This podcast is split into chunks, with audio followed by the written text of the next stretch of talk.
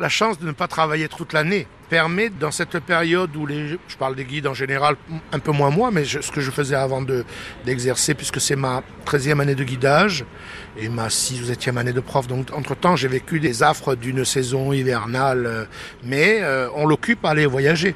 Si on est un peu plus riche grâce à nos visiteurs parce qu'on a été bon, si on est gratifié, clairement, on se sert de cette gratification pour acheter des livres, pour sortir du territoire, se former, comme vous l'avez dit, si on reste figé, le monde avance, lui, nous, on peut pas. Et ce territoire, quand je parlais tout à l'heure des Étrusques, qui paraîtra la mode, ce sera peut-être plus qu'une mode, puisque tous les jours on découvre des tombes, des choses incroyables pour lesquelles nous n'étions pas intéressés, ne serait-ce que 5 ans, 10 ans en arrière.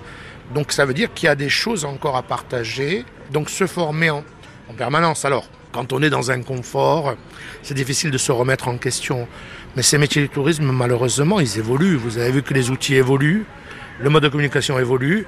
Et si vous vous adaptez pas, vous risquez de devenir un peu comme un dinosaure de la préhistoire, rester figé et ne plus travailler. Parce qu'aujourd'hui, euh, entre guillemets, vraiment les très bons travail, comme on disait tout à l'heure sur la potentialité, puis les autres, euh, c'est un peu plus compliqué. Donc il faut vraiment faire l'effort. Que ce soit ce métier qui paraît tellement léger, tellement euh, ludique, qui ne l'est pas du tout, puisque c'est un métier scientifique, il faut vraiment se former tout le temps. C'est ce que vous appelez le back-office lorsque vous avez les étudiants devant vous. Tout ce qui nourrit la profession et le front office, finalement, c'est tout ce que vous donnez lorsque vous êtes face à vos clients. Cette bonne humeur, cette connaissance, ces qualités de narrateur aussi qui sont indispensables.